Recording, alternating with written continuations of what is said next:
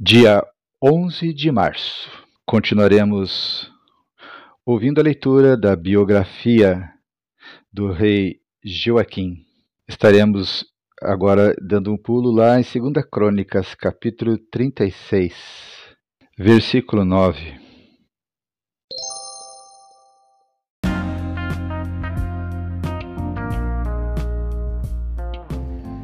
Bíblia Bom Dia, versão Nova tradução na linguagem de hoje. Reflexões, Pastor Israel Belo de Azevedo. Áudio, Pastor Flávio Brim.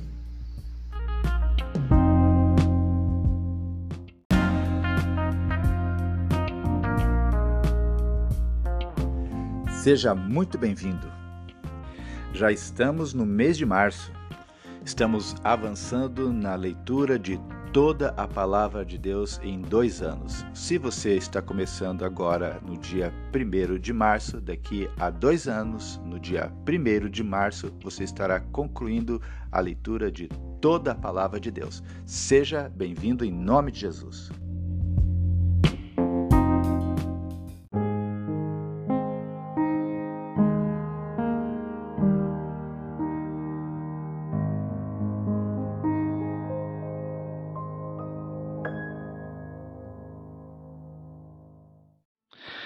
A leitura que faremos é pequena.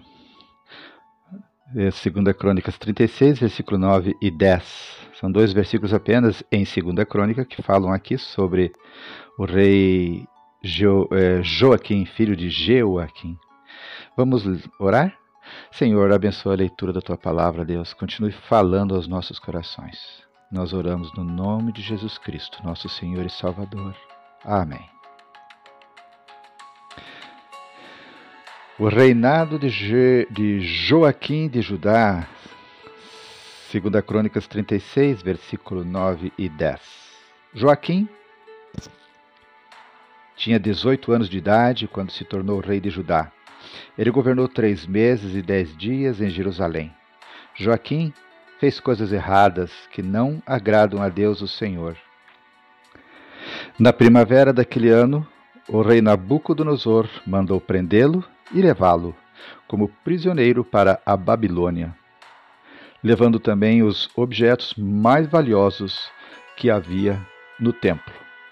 E Nabucodonosor colocou Zedequias, tio de Joaquim, como rei de Judá e de Jerusalém.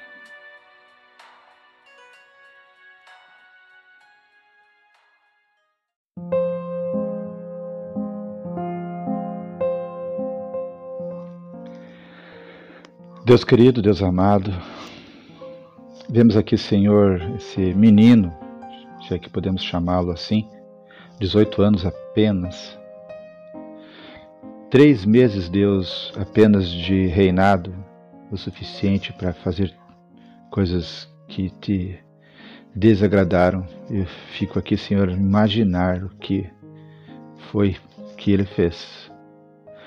De tal forma, Senhor, que tu permite, Senhor, Nabucodonosor chegar até ele e levá-lo cativo. Ele perde, Senhor, a benção de fazer diferença para seu país, para sua nação. Ele é levado cativo para uma terra distante. Senhor, tudo porque ele não aproveitou a oportunidade para agradar o teu coração. Ao contrário, Senhor, não imaginamos aqui todas as coisas, Senhor, que Ele fez que te entristeceram e certamente prejudicaram aquela nação. Deus bendito, tenha misericórdia, Senhor, de nós e a nossa oração. Temos, Senhor, recebido de Ti atribuições para realizarmos como missão da nossa vida, para a nossa vida aqui na terra. Ajuda-nos, Senhor, a termos compreensão da missão para o qual nós somos chamados. Qual o propósito, Senhor, para nossas vidas, teu propósito para nós. Ajuda-nos, Senhor, a termos consciência de que não estamos aqui simplesmente para viver, viver, comer, se divertir, Ó Deus, ajuda-nos a entendermos, Senhor, que estamos aqui para fazermos diferença, abençoando as pessoas que estão próximas de nós, para sermos canais de bênçãos. Ó Deus, ajuda-nos a não nos distrairmos com as coisas deste mundo, com os prazeres deste mundo, com a vaidade, Senhor, a prepotência, com os sentimentos, ó Deus, muitas vezes carnais, egocêntricos. Tenha misericórdia de nós, Senhor. Ó Deus, não queremos, Senhor, ser como esse rei que perdeu a oportunidade, ainda novinho, de fazer diferença. Nós te pedimos, Deus, no nome de Jesus, que o Teu Espírito Santo esteja ministrando a nossa mente, o nosso coração, para que nós fomos criados, para que nós nascemos, para que, por que nós fomos, Senhor, salvos, ó Deus, alcançados pelo Teu Espírito quando estávamos prisioneiros do pecado. Por que Tu morrestes por nós? Por que Tu nos resgatastes? Me faz lembrar, Senhor, aquela letra daquela música, é, Para que nasci?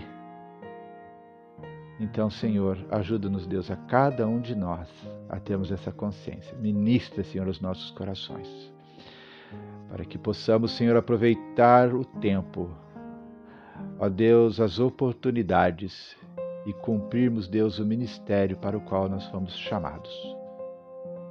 Quando estivermos face a face contigo, Senhor, queremos estar em paz, conscientes de que fizemos o que precisava ser feito. Aproveitamos com sabedoria, Senhor, os recursos que tu nos destes e nós te louvamos por isso.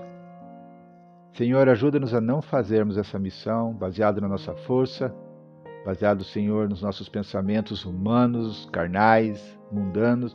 Senhor, nós queremos estar cheios do Teu Espírito, nós queremos, Senhor, que o Teu Espírito inunde a nossa alma, nossa mente, jorre, Senhor, águas cristalinas para fora, lavando-nos e também abençoando os que estão próximos de nós. Que a Tua paz, Senhor, reine sobre nós Senhor, que a tua alegria, a alegria do teu espírito encha a nossa mente e renove, Senhor. Ajuda-nos, Deus, a ser bênçãos para as pessoas que estão dentro da nossa casa. Ajuda-nos, Senhor, a sermos rápidos em perdoar. Ajuda-nos, Senhor, Deus, olhá-los, Senhor, com os teus olhos. Muitas vezes, Senhor, falhamos nesse sentido, mas sabemos, Deus, que tu podes continuar ministrando a nós, para que sejamos de fato canais nas tuas mãos, canais de bênçãos. Nós oramos no nome de Jesus. Amém, Senhor.